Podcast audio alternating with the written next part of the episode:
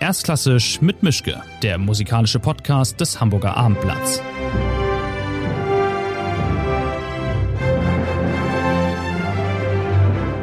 Schönen guten Tag zu einer neuen Folge. Ich habe diesmal einen Gast leibhaftig vor mir. Er ist äh, jemand aus einem Genre, das ich bislang noch nicht hatte. Wir sind uns hier in dem Hotel begegnet. Er hat heute ein Konzert in der Leishalle. Es ist ein Pianist, aber kein normaler Pianist und auch kein rein klassischer Pianist, sondern jemand, der sich fröhlich zwischen den Stühlen bewegt. Der amerikanische Pianist, ich weiß nicht, ob ich Jazzpianist sagen sollte, auf jeden Fall ist es Yuri Kane. Und wir machen das Ganze auf Englisch und das wird aber, glaube ich, kein Problem sein und ich bin sehr froh, dass das geklappt hat. So, hello and welcome, Yuri Kane. Thanks for having me and um, I'm It's glad nice that to this worked you. out. Thank you.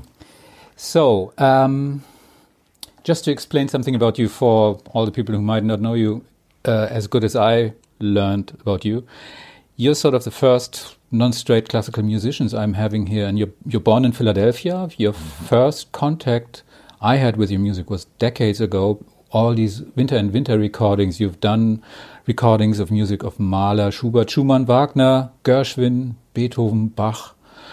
Uh, I don't know whether I've forgotten anyone, but um, you're sort of in between, which I find interesting. Like you're not a straight jazz musician, if there has ever been something like a straight jazz musician, and you're not a classical musician as well. You're sort of between the chairs.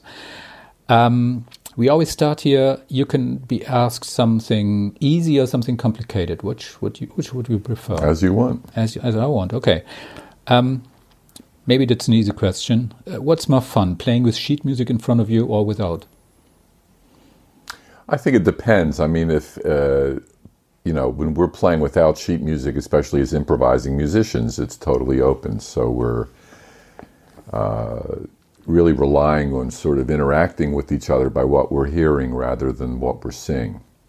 But for a lot of the type of projects where there's arrangements or compositions, there are even sort of these guideposts through a longer improvisation. Sheet music is okay.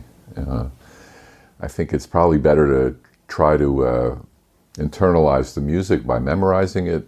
Um, but if it's not happening, uh, I have no problem. Be- I don't feel inhibited by having sheet music in front of me. And in some of the classical projects that I've done, I mean, when I'm playing, for instance, the Diabelli variations, I just put up the piano version, and as I'm sort of reading through it and I'm hearing what the orchestra is playing, then I get ideas for improvisations from that, or not. So it's something that you you have up there as information if you need it. Um, but in another way, it's not necessary if you sort of have internalized what's going on and feel that you know you can navigate the music without the, the sheet music. I think it's probably more um, it's more relaxed in the sense that you're you know you, you sort of can try different things and you're not so bound by what's written. I ask because I guess that one of the biggest fears of straightforward classical musicians might be, in a way, to not have music in front of your of yourself, you, just being on your own and have no guidelines. And this is something that's completely usual usual for you, and something that's completely panic uh, rewarding for them. I mean, I think it's definitely something that you have to get used to, and that I've been in that situation where many classical musicians think, um, you know, without the music, what can we do? What are we supposed to do? And even if you say something very general, just listen, wait to maybe something happens that you want to improvise. They're they're more inhibited because they're not coming from that culture. I think that a lot of jazz musicians, I, I don't necessarily use the word jazz, but people that are improvising find to be very natural and very sort of normal. Um, if that's not what your musical culture is, then it becomes something that you can, it, it, you know, it's sort of frightening in the beginning, but like anything, you can practice it and get better at it. And then I think that it's, uh, you know, I've seen it done many ways. I've seen classical musicians that still insist on reading when they play because they don't want to make a mistake. Other people that don't like that at all, they want to play totally from their memory and But did a piano player come up to you sometime talking about one of those cadenzas in classical concerts where there's a big black hole for them, sort of? They just have to do whatever is necessary to get to the end of the cadenza and they're completely free to do whatever they want. And that's something very frightening for, for them, Right. maybe. And do you enjoy situations like this? I'll tell you the I was invited a couple years ago by somebody who said you should play Mozart piano concertos and then when you give the cadenza it'll be an amazing thing mm-hmm. because and what I found for myself is because I don't really consider myself to be a classical pianist. I grew up playing classical music, but I would say from the time I was about maybe 12 or 13 when I sort of wanted to become a jazz musician or I wanted to play with the older musicians in Philadelphia. That was my focus. Um, so, in practicing the Mozart, as time went on, I found that it was getting harder and harder and harder to play the Mozart because um, it's just one of those things that looks like it's simple music, but then when you really start to get into it, I was terrified. And I didn't spend any time doing the cadenza. I just sort of showed up to the concert. I was very nervous, which is not usually the way I feel when I'm playing. I got through it. You know, I made a couple little mistakes, but I mean, I managed. It was respectable. And then when it came to the cadenza, it was like, okay, boom, let's go. And I did it. And they actually applauded in the middle of the of the Mozart concerto after I oh. was done the cadenza. And then when I came off the stage, the guy was like, "That was amazing. That never happens." And I said, "I know, but I can't. I'll never do this again." Because I just felt it's one thing to do that. Um, you know, it's a paradox. The thing that they thought would be the easiest for me, I found it to be increasingly more difficult. And the thing that seemed very sort of, okay, now's the time to play freely, that I guess maybe in a way because of practicing that, you know, you, you it sounds natural. In that culture, it's like, whoa, that's amazing that you did that. And so my question was always, why aren't more people playing their own cadenzas? I mean, there are classical pianists that, that play their own cadenza, and there were, uh, I know there's several American pianists who either, you know, they play a more contemporary version, like somebody like Frederic Rzewski. I don't know if you know who he was, where he wrote these cadenzas where you know he's playing classical music, and then it sounds much more like modern music, or even um, supposed Mozart uh, specialists, like uh, I forget the guy's name, Robert something, where he supposedly improvises like Mozart during his cadenzas. He's an American pianist that teaches at Harvard, which is not Mozart. It's so it, it, it really depends what your focus is and what your expectation is. Mentioning focus, um, if I found everything right in your biography, I found it fascinating because you grew up as playing classical piano. Then you started becoming a pupil of, of George Crumb. You played in clubs. And then somehow an uncle gave you albums from Miles Davis and John Coltrane. And this turned you to the dark side of the music, sort of. But I Uh, mean, was the, it this sort of growing? all those things are true, but the chronology is, is Completely different. messed up? No, not messed up. But in other words, I mean, I started taking piano lessons when I was seven because my brothers and sisters played. My mother played piano a little bit. You know, we just had music in our house. Um, my uncle, who was um, a big jazz fan, gave me a Miles Davis and a John Coltrane record when I was about 11 or 12 because what was happening was that, you know, I would be playing Mozart and then my mother would say from the kitchen, that's not Mozart. And she would hear me playing. I was like, I know, Mom, I'm just trying to work it out. Just try to play something. And she's like, no, no. And um, so he saw that I was interested. And when I started to hear that music, I started to wonder how can I because my piano teacher that I had had no interest in that and she actually said that's not really serious music. But I found when I was about 12 with many other young musicians who were studying with this guy his name was Bernard Peiffer. He was a French guy that lived in Philadelphia. And he was a tough teacher.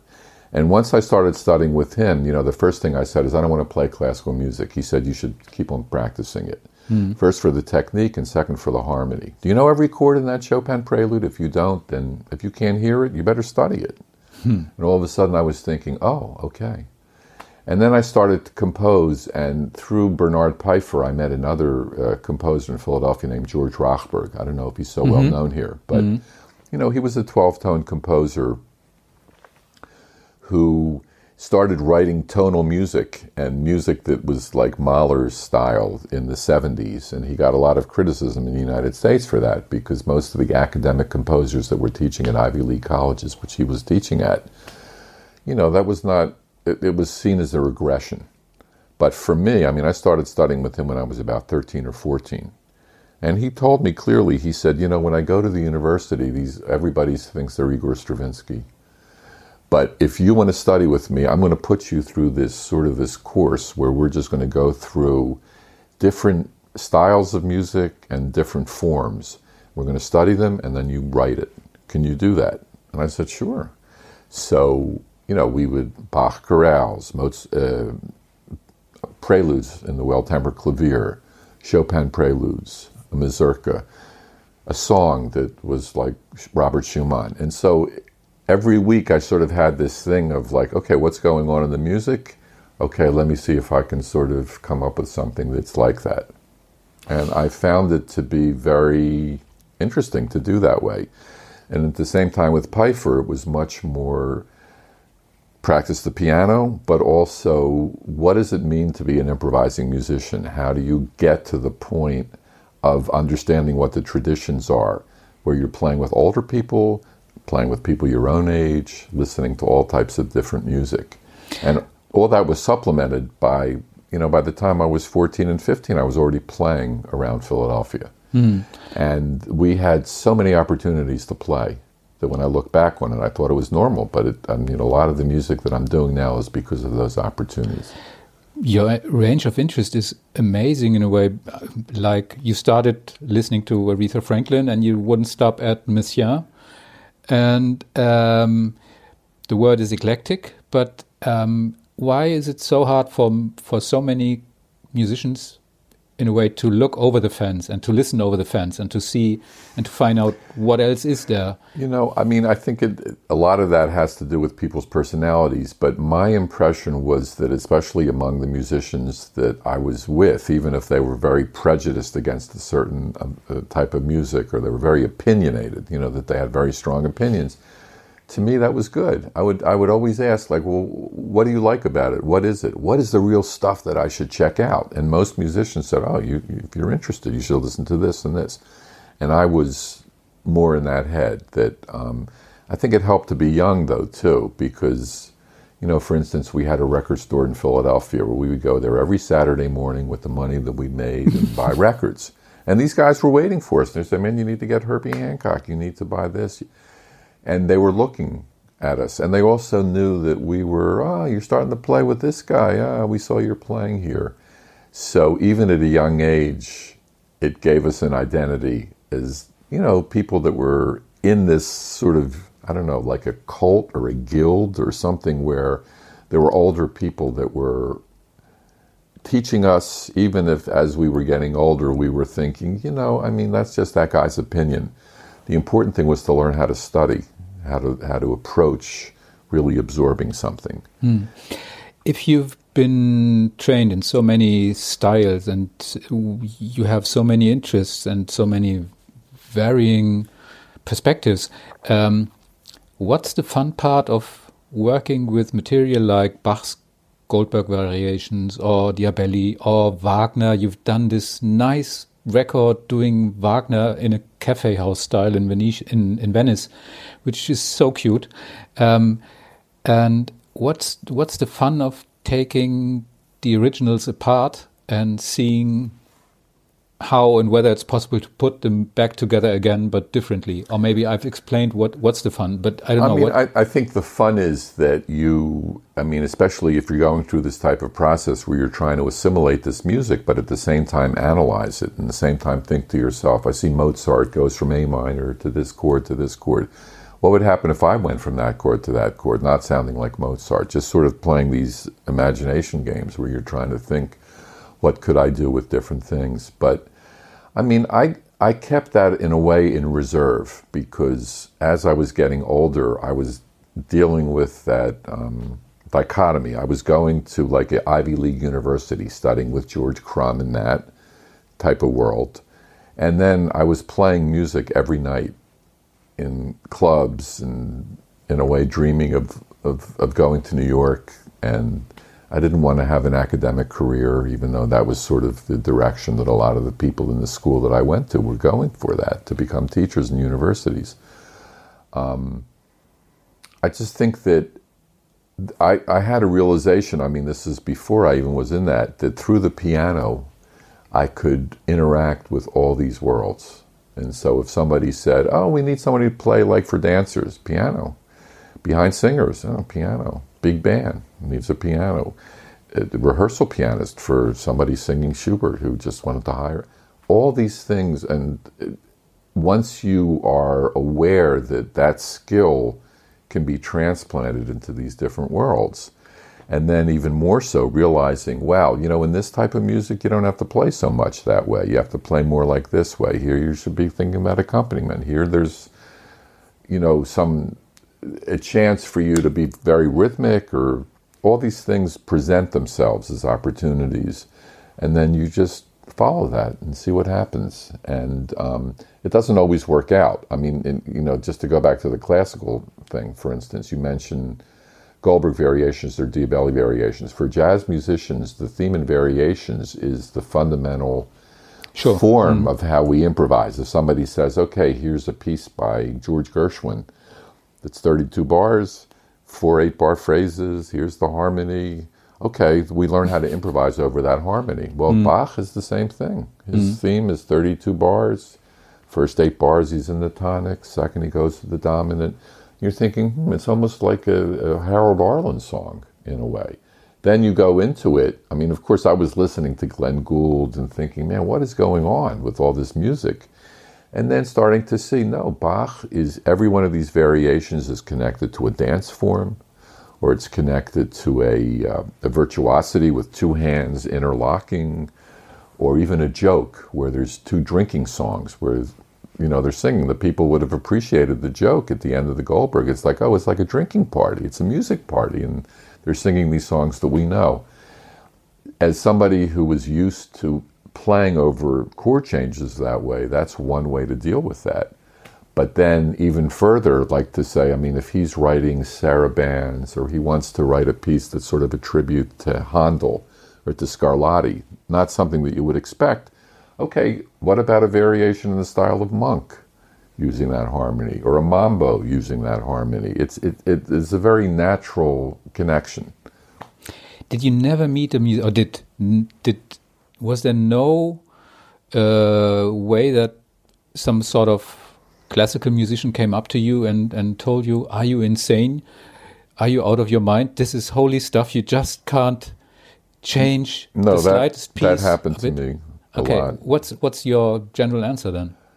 Uh, you know, my answer was, I I I I, w- I wouldn't say that I expected it, but I I understand it because I myself can become very passionate or very like I like this, I don't like that, I think this is not right.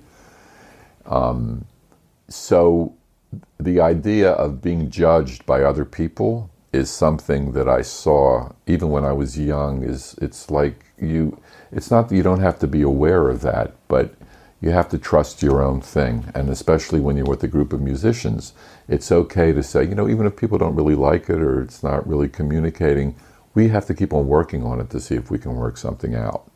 And so it becomes almost this internal dialogue with other musicians that becomes much more important than presenting it to an audience.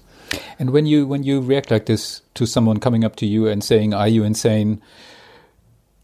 Getting your hands on this sacred stuff, um, do they change their opinion afterwards and say, "Okay, I understand what you're doing," or is it just sometimes? Sometimes, okay. but it, you know, I find it to be on both sides that people think of it as being much more complicated and amazing than it really is to me. To me, it's more just like it's it's not that amazing. It's just another version of that, and maybe within even music history, the idea of the paraphrase or the idea of uh, musicians arranging music for other mediums. Just, I mean, when Liszt arranged uh, Beethoven, it wasn't because it was because people couldn't go to a symphony orchestra and just hear uh, his his, or, his symphonies the way they can today or turn on the uh, the radio or whatever. So that music had to be sort of rearranged and rethought of in order for it to become part of people's daily life. So, in the sense that, I mean, actually, that's a, that's a different idea than the I think what you're asking about, which is that if you if your um, fundamental idea is that the music is so holy Mm-hmm. that you can't touch it and you can't transform it. I think in the improviser's culture that we're not as worried about that the, uh, because we're used to taking these forms that already exist and saying, how can we open this up or how can we change it? So it's true if somebody said, you know, I'm going to take Mahler and do that, people are like, well, really? I mean, does but my idea was also just the idea that since I had been, in a way, one of the first assignments I got with George Rochberg was he gave me the Fifth Symphony. He said, reduce it for piano. Oh. And it was, of course, it was to teach transposition and to start looking. And it took me so long in the beginning. I, I just, it would take me hours just to do a couple bars. But then as I did it, and he told me this, he said, just keep on doing it and really think about it. Think about it. Think about what Mahler is doing, page by page, measure by measure. The subtleties of having three horns, not four horns, two horns, you know, like he's doing all these things. For a young person to look at it and go, oh, okay, I see. And, and then once it becomes more normal, so you can actually play it and think, oh, okay, I, I think I understand what it is. That is, it's a powerful feeling. I didn't think of that to think, oh, I'm going to take these pieces one day and make my own version. Since you're mentioning Mahler, I've read that there was some sort of uh, upheaval or uh, stress um, resulting from you arranging Mahler's Urlicht, I think was the Right. record, and Mahler, Germ- the German Mahler Society was sort of not happy about what you've done to this work. No, I think more what happened. I, I wasn't there when this happened, but it won the Composer's Hut Award for the best Mahler CD. Or I don't know. They have all these categories, and a lot of the more traditional people said, "I mean, why are we giving? It's not really Mahler." And so that becomes the question: Is it really Mahler? Is it sort of a reflection on Mahler? But my perspective on that was a lot different than the Goldberg variations or the Diabelli variations because in there you're you know as I said before you're taking this form that's very familiar to jazz musicians of using the harmony as a basis for writing new pieces. The Mahler was more an impression and I mean I started to have this when I was a young person going to the Philadelphia Orchestra. And I remember I went to with my grandmother once to the Mahler's uh, the symphony where uh, I think in the first symphony it sort of sounds like klezmer music. yeah, she the said slow that to me. movement. Yeah. She said that sounds like klezmer music, and you know we're Jewish people, and it was like oh Mahler was Jew. You know I started to hear about the story, and she laughed and said, but you know when you hear the way they play it, it doesn't really sound like the klezmer music that she was thinking of, which is much hmm. more wild. And but it made an impression on me. Oh, so he's taking these different musical associations and putting it in, and then starting to read about his life, where people said it's so vulgar that he does that. It's so banal that a, a serious composer in the middle would put this little, th- you know, piece of dance music in it. What is that?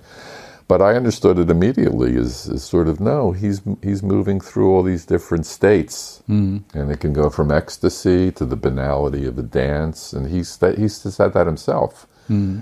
That when he, he, he his parents were arguing a lot, he grew up in a very sort of tense household, mm-hmm. and he would go outside and hear the hurdy-gurdy man playing it, and he associated that type of banality with.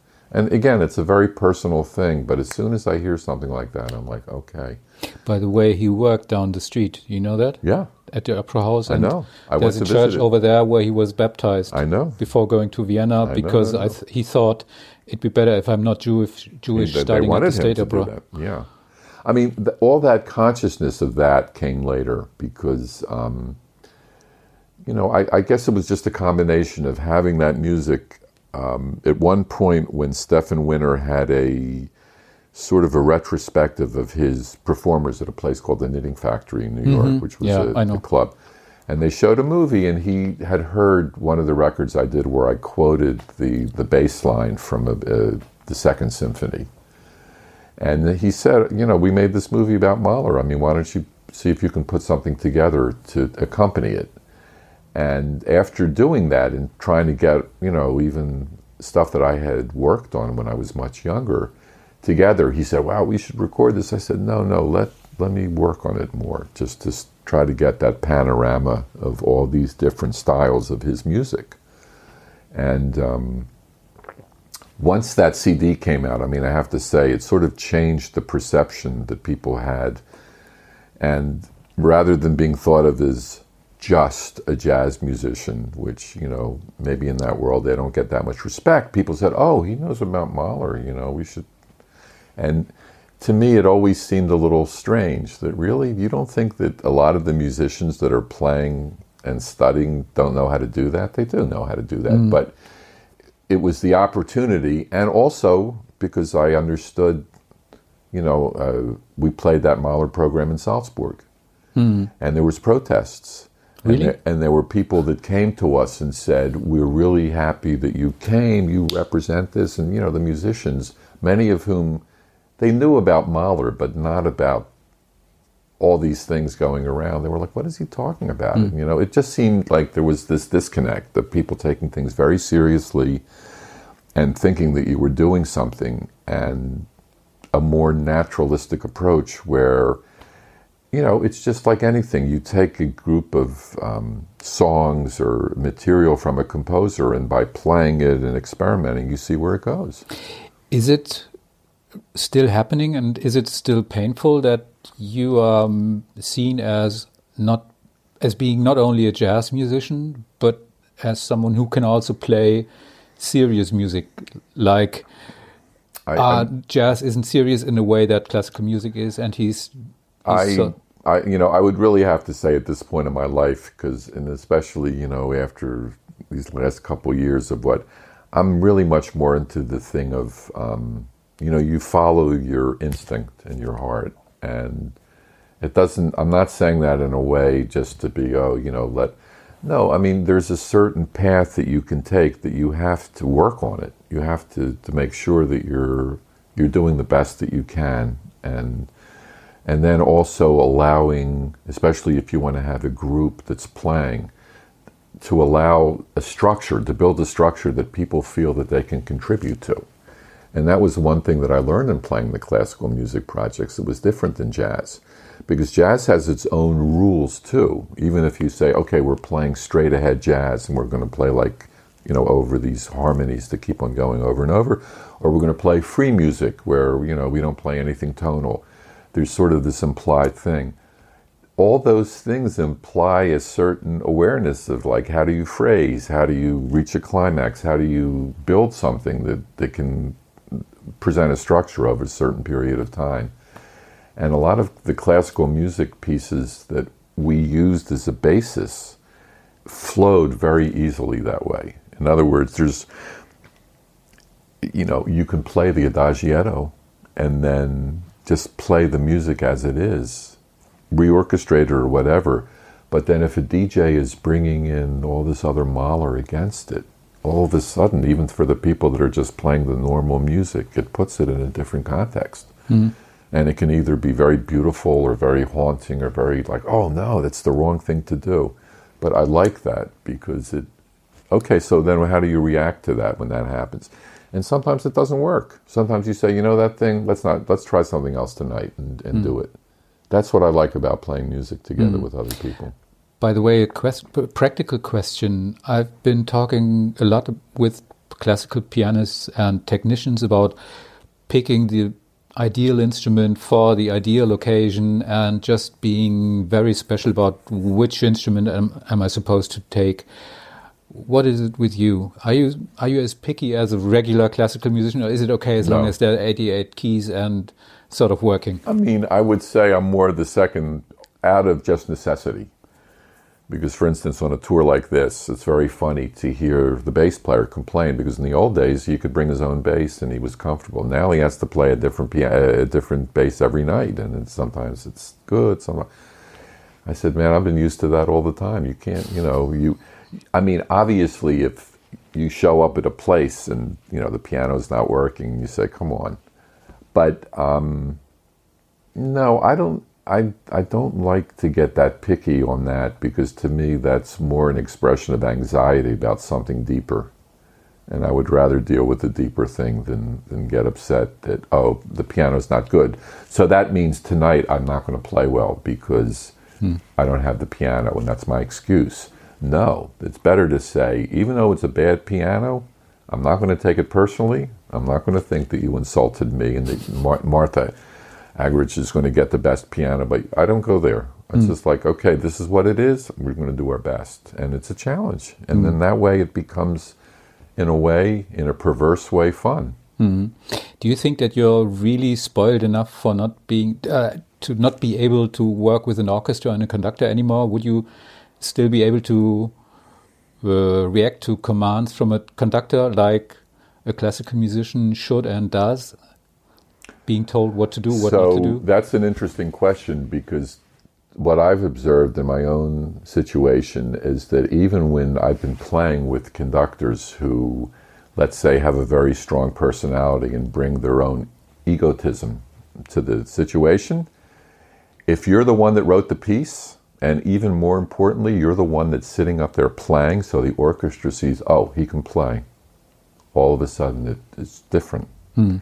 than if you're the composer, you know, and the composer's sitting in the hallway, and the, the, a lot of times the musicians are like, oh, here we go again. We have to play this difficult music. It's only going to be played once.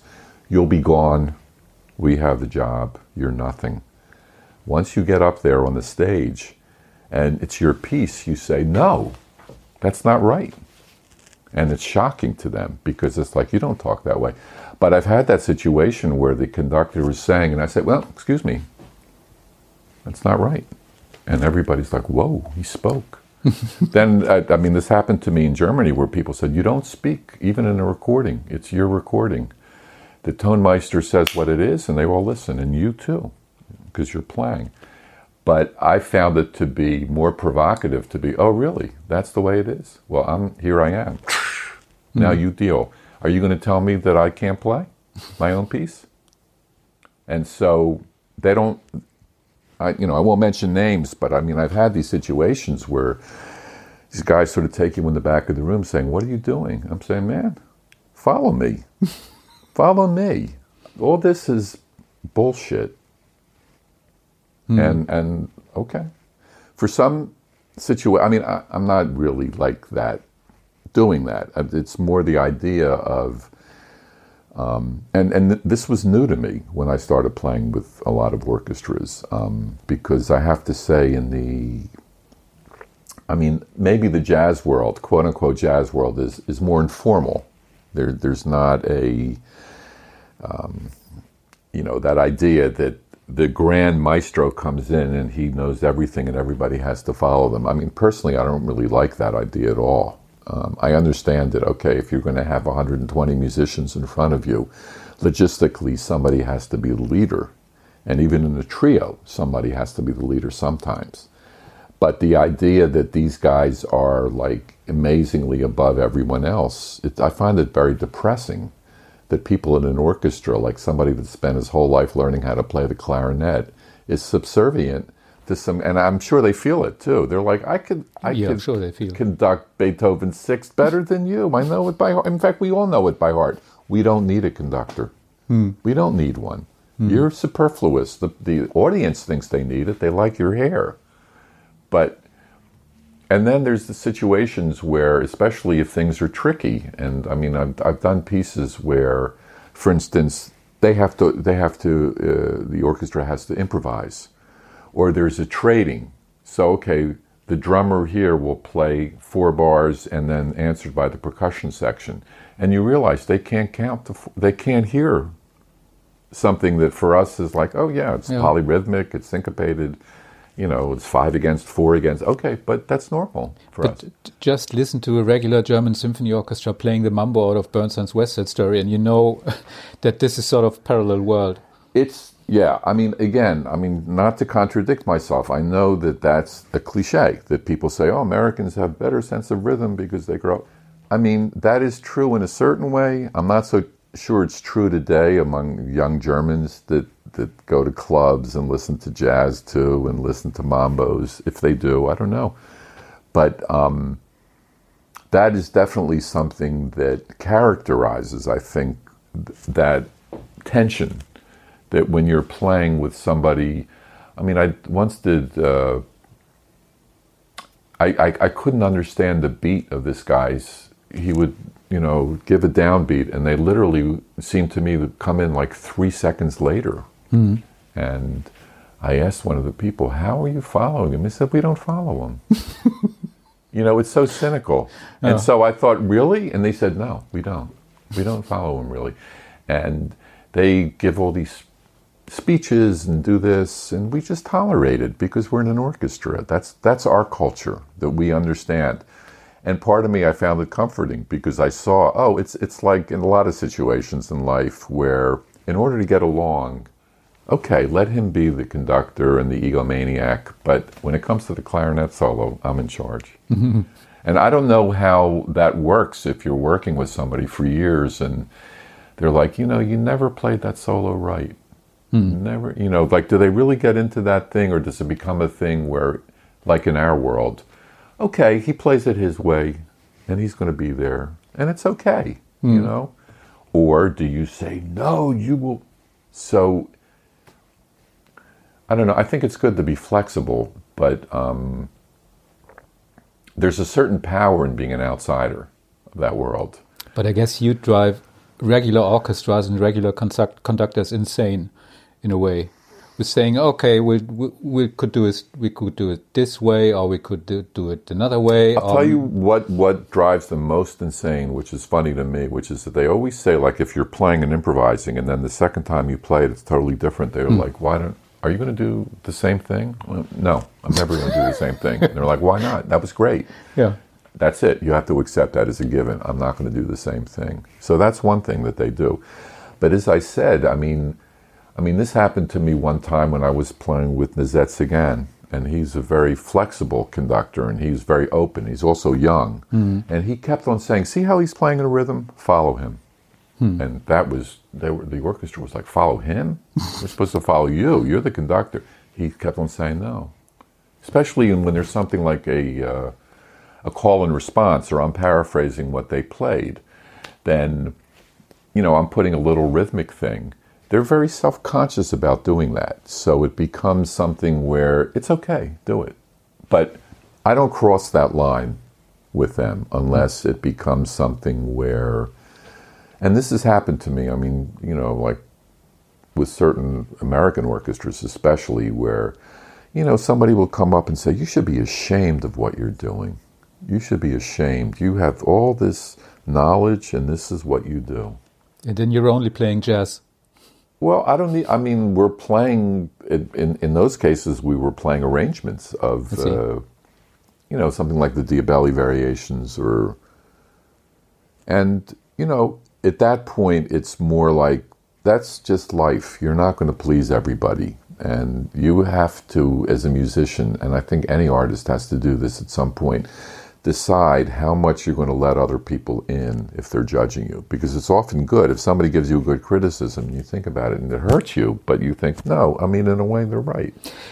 Did Did you ever try to perform an experiment with jazz musicians, taking them to a regular symphony concert, like putting a bass player in front of a Bruckner symphony and see what happens? I, where he's improvising or she's No, improvising. no, no, somebody who has no idea what's going to wait for him. Somebody who's never been, maybe, maybe jazz musicians never been to a regular Mahler symphony, to a Wagner opera, to a Bruckner symphony, and they get there and get this amazing experience all, all of just Yes. out of the blue. And, Absolutely. And what what did happen then? Did you did you try this, and what were the reactions? Well, I would say it would be, I mean, on two, two answers. One is that within the group that I had, or the groups that I've had playing it, certain of the people, for instance, in the Mahler group, they knew Mahler. They Mm, knew. sure, yeah.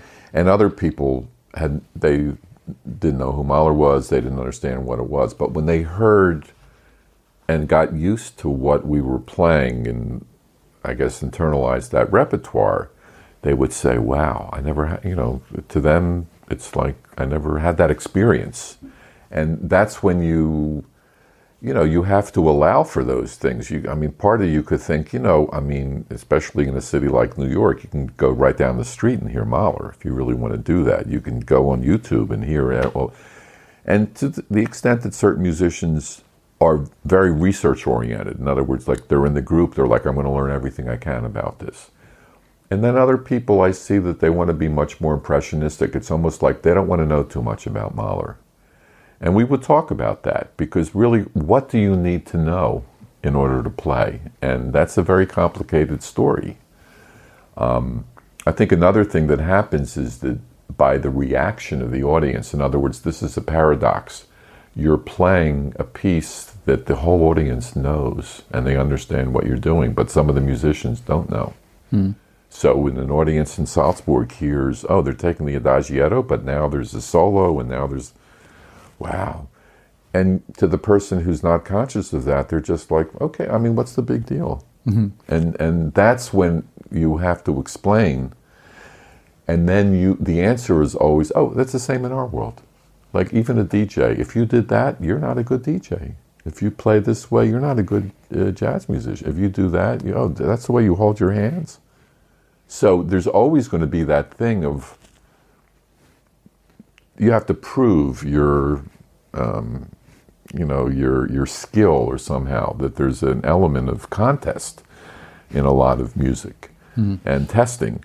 And so you have to be able to stand up to that, but also to be able to say, this is not that. This is not the Mahler Symphony. Mm. This is us taking Mahler and doing something to it.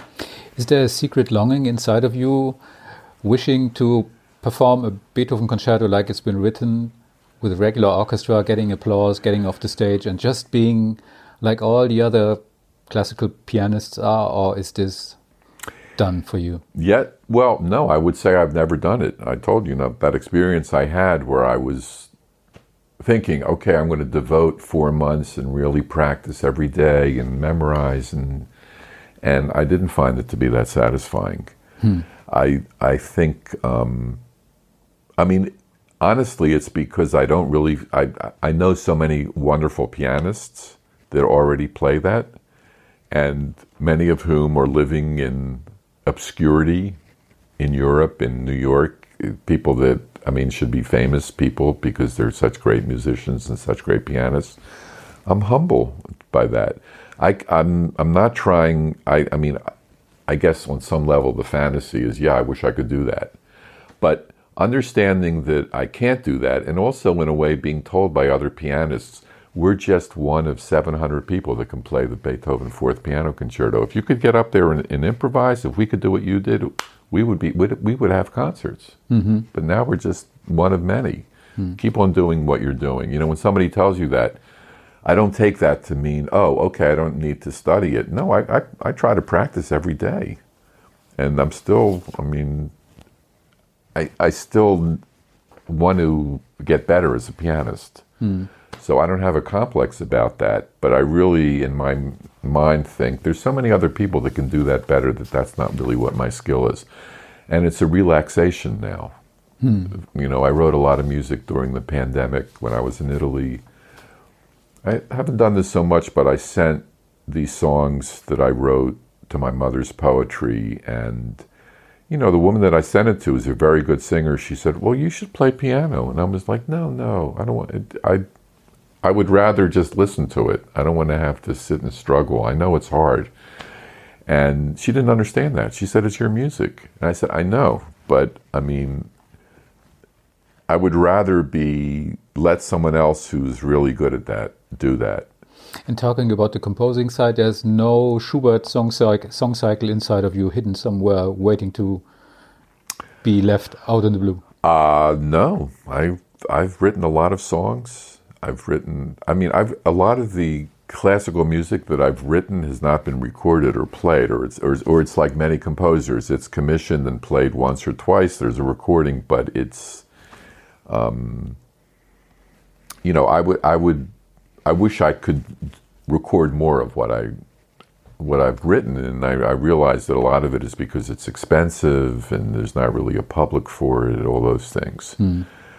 So, um, but no, I, you know, I've, I've, you know, I've tried to do a lot of different things, like write an opera or write a musical, and um, And you got stuck somewhere in the middle, or it was different things. I mean, the thing with, um, you know, writing a musical is that it's, it, you need a lot of, unlike, let's say, the, the world that we're in, where we're very independent and, you know, three people could do something.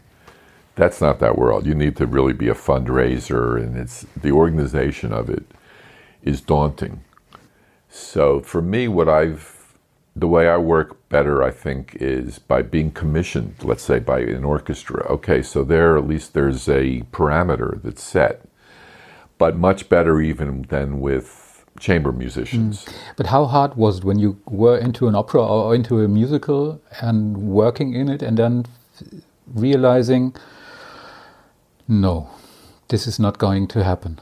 And just putting it back into a cupboard and saying Right. goodbye. Is that really something that's hard, or maybe isn't isn't it as hard for you as for many regular composers because you're in a more improvising state of mind anyway, and you think you might be thinking, okay, if this doesn't work out, something else will work out. I mean, there is that, but I mean, usually the way that works is somebody approaches you and says, like, we're we're thinking of doing a musical about this guy's life or this situation, and here's the words, and hmm. see what you can come up with. And my experience with doing, I mean, I'm not really in that world the way you have to be in that world. Mm. That's another thing that you see as a musician. All these specialties, all these little niches. I was just wondering, how hard was it for you to say goodbye to this project? Was it just like, okay, we're done? It was won't work? hard because the way it ended for me was very brutal. In other words, just, it didn't just end for me. This was much more of a thing where we, I wrote the music, we recorded the music, we got a lot of singers, it sounded good. They started doing this thing where they try to raise money. And, then somebody pulled the plug, and, And somebody came in and said, you know what? This whole idea is we're not going to give money to this. We this needs to become more commercial. Hmm. That and so the guy that was sort of my you know that I was working for, he was the one that got depressed and he said it's not going to be what we thought it was going to be. And they want to change this and they want to do this and they want to add a love story and they you know all the Broadway things that happen. I'm not really of that world, but I didn't feel like my ego was on the line because they weren't criticizing me. They were criticizing the whole totality of the show. But what I did learn from that is like when, you know, when we would have a meeting, like these meetings that they have, there would be like 30 people sitting at, the, at, at a table. This guy's the costume person. This guy's the script guy. He's the, you know, the actor's coach for this. I, I mean, we don't have that in our world. We travel very light, and you, you know what I mean. So it was a learning experience. So, do What- you think we might have we might be missing the next Hamilton from you? Well, I don't know about Hamilton, but I definitely went through a Stephen Sondheim phase, and I'm thinking about him because he died. But I had a friend of mine who um, loved Stephen Sondheim. I didn't know Stephen Sondheim. And then we would get together and she would sing these songs, and it was so beautiful. And we would start crying. It was so lovely. And so I was like, okay, this is something else. And then I started to think, you know, I mean, in a certain way, I don't, if somebody gives me the words, I can do it. Okay. I feel I, I don't feel and then I mean I do something else which is also confusing which is I started to go to Broadway when I was working on this project and I saw there's no Stephen Sondheim up here. It's all this like really loud rock music. The music is so loud. It's it's it's I hated the music. I mean I hmm. went to a couple shows where I felt like I was going deaf because it's just and then somebody told me nobody.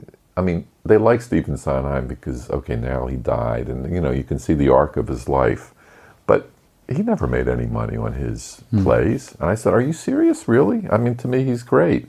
He said, "It's not what Broadway is." Hmm. Okay, so what do you do with that information? You say, "Okay, I'm going to keep on writing like Stephen Sondheim because I like that." or somebody says no, the producer doesn't like that. He wants you to write something more like Miss Saigon. Go see Miss Saigon and see if you can do it. Hmm. That's when it becomes there's a certain point. I think this is what you're asking, where I say, you know what? Another thing, I don't need to be the one that does this. Hmm. I like it, but it's a selfish feeling. Why?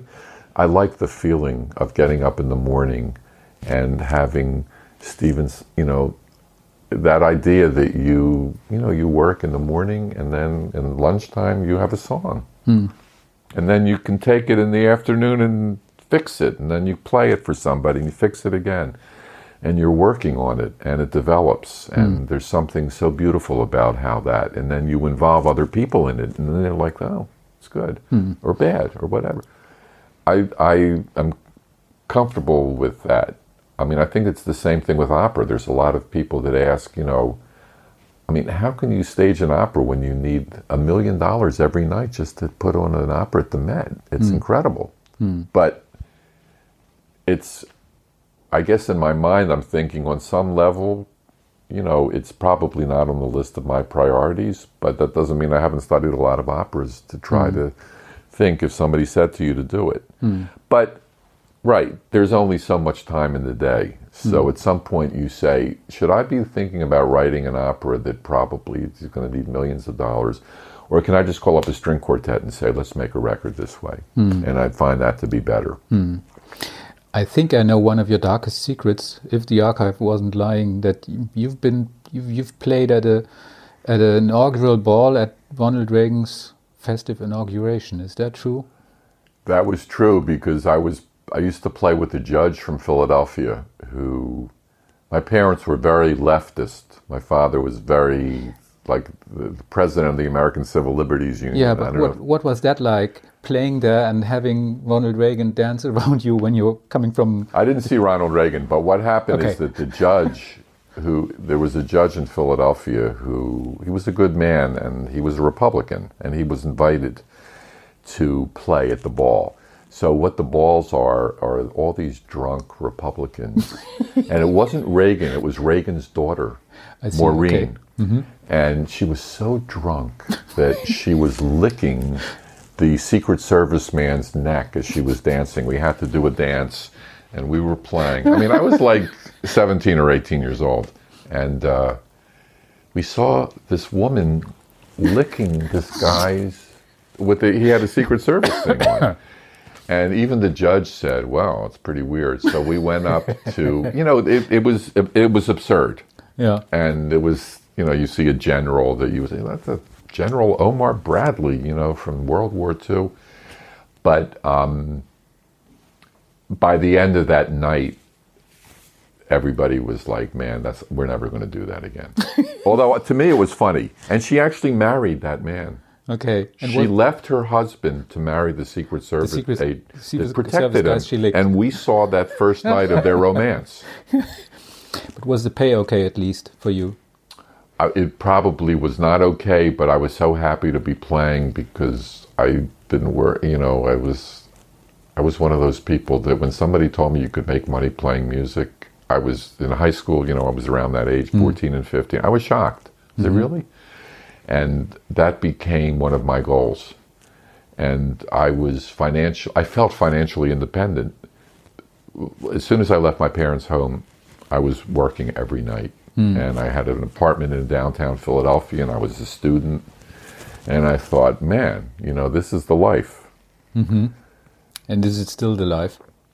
No, I had to, uh, you know, at some point, um, the older people in Philadelphia said, you, you, you need to leave Philadelphia. You need to go to New York. You need, you know, that was that generation. I don't know if young musicians feel that.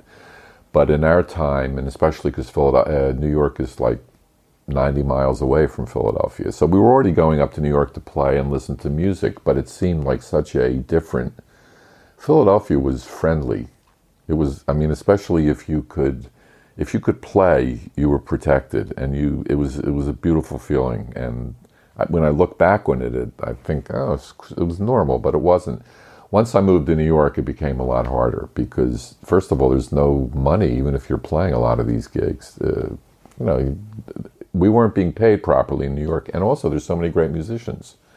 So my life just sort of changed. I had to, I went from being somebody that was, you know, working all the time and playing with everybody to somebody that had to start again in a way. Hmm. But it's typical. I mean, it's, I don't think it's different for many other people. Hmm. What's the one piece you would have loved to compose? Wow, many. But I don't know, something like The Rite of Spring. I think about music that when I first heard it was so amazing that I had to really study it and still study it. Hmm. So I was really into Stravinsky, into Varese, into Berg. Speaking about operas, I, I, I studied a lot of Wozzeck. I don't know I mean, but those types of pieces because when I was younger and I was really into the whole mythology of what modern music was and I was you know that was the thing that was so weird when I, I was telling you about Rochberg because I already knew Rochberg was writing 12 tone music and I had hmm. been to some of the concerts and he said we're not doing any of that. I am sorry if I'm really bringing up a big, giant cliche, maybe, but you being Jewish, did anybody come up to you when you did this Wagner project saying, Yes. Are you out of your mind? yes yes And what was your reaction to that? I mean, my reaction was again, it's like, um, I mean, I know Wagner was an anti-Semite, but I didn't, I didn't meet Wagner that way. I met Wagner when my piano teacher, when Peiffer said, "Get a score of Tristan and Isolde and tell me what the chords are in the prelude." Mm-hmm. And okay, and it was written in 1853 or whatever. Tell me what the chords are. And it has a lot of jazz chords in it, at least if you use that terminology. It has a flat seven, you know, a dominant seven, flat five. Whoa, in 1853? The Tristan chord. right. And he was just saying, well, check it out.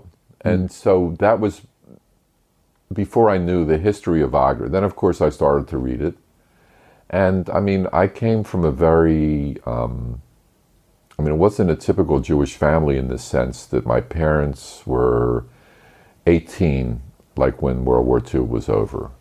So that was traumatic after the Holocaust. How do we continue Jewish life? And many younger people at that time said the answer is not is to reject Europe and Yiddish culture, you know, the culture that had been in Europe, and to try to reinvent Hebrew culture, which was Israel and speaking Hebrew.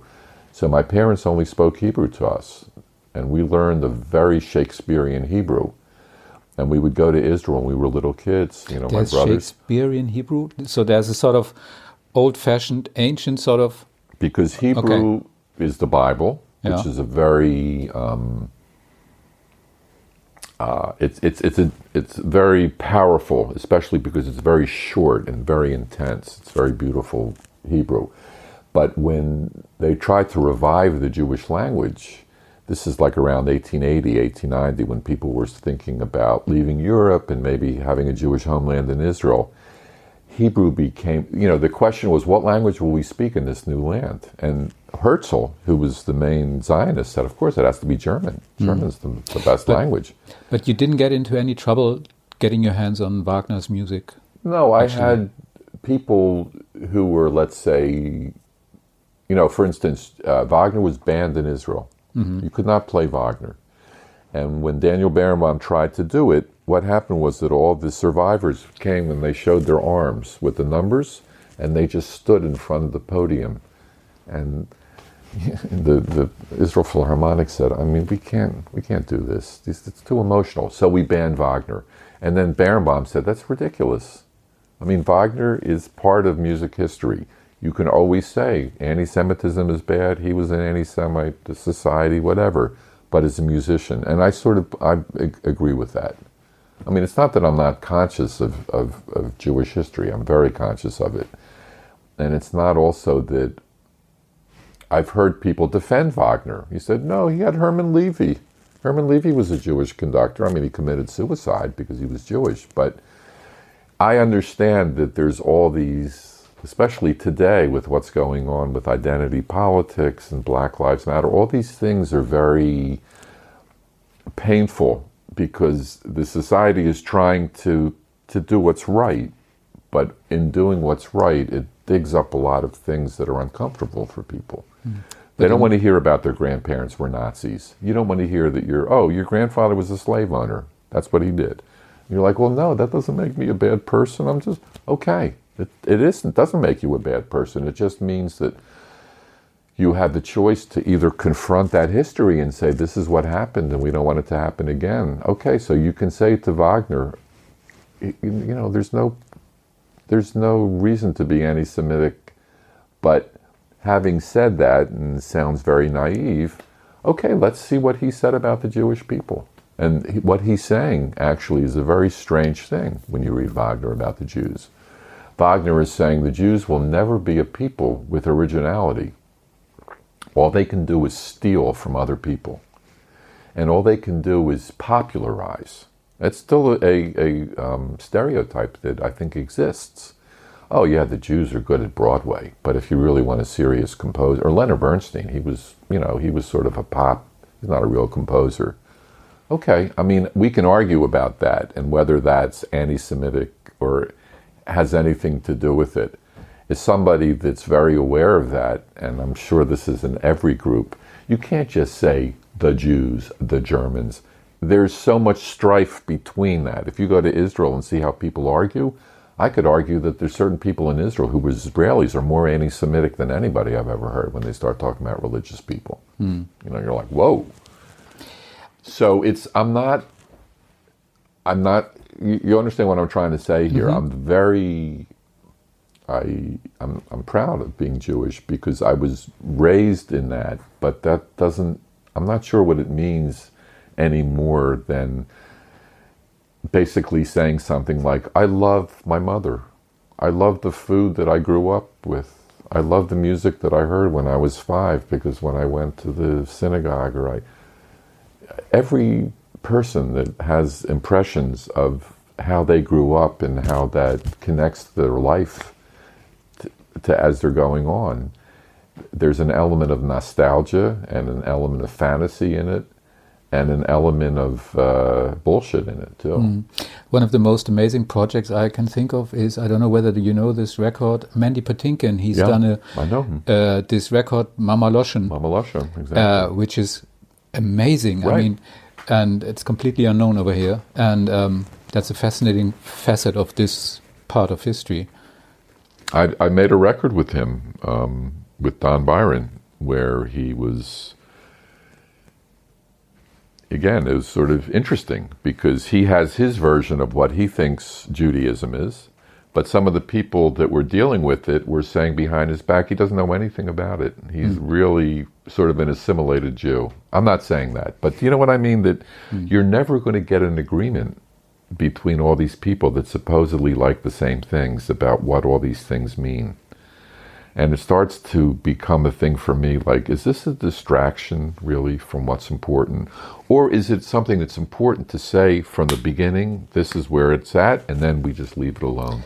So maybe jazz musicians are better at discussing this because they are used to work with basic structures and then find out wherever they're going and see what happens. That's certainly a skill that, that they're encouraged to.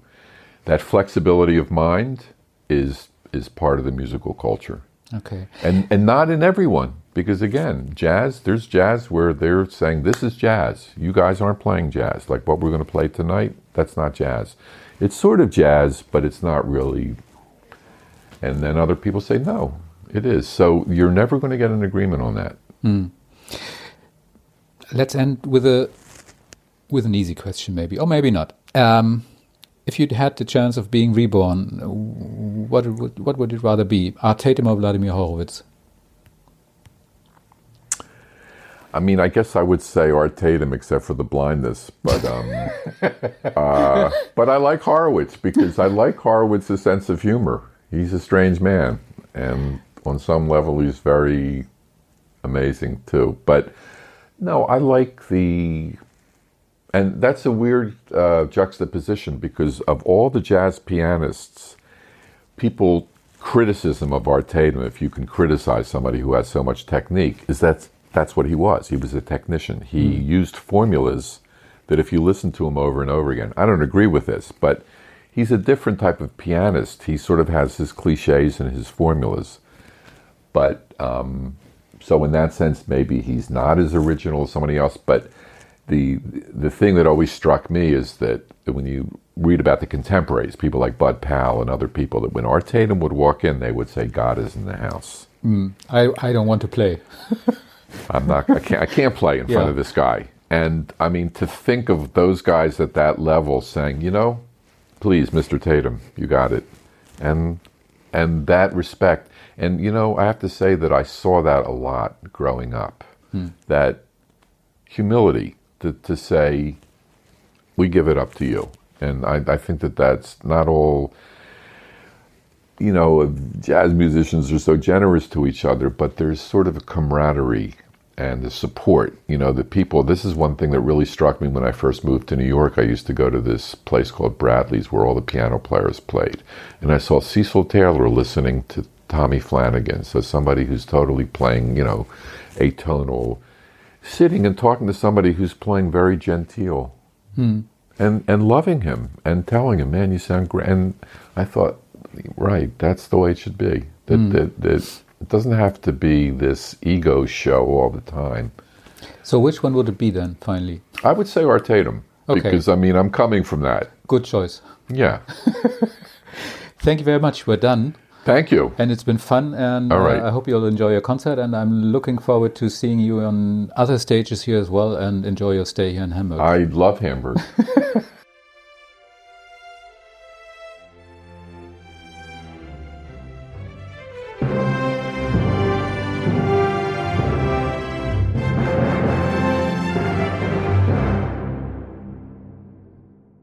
Weitere Podcasts vom Hamburger Abendblatt finden Sie auf abendblatt.de slash podcast.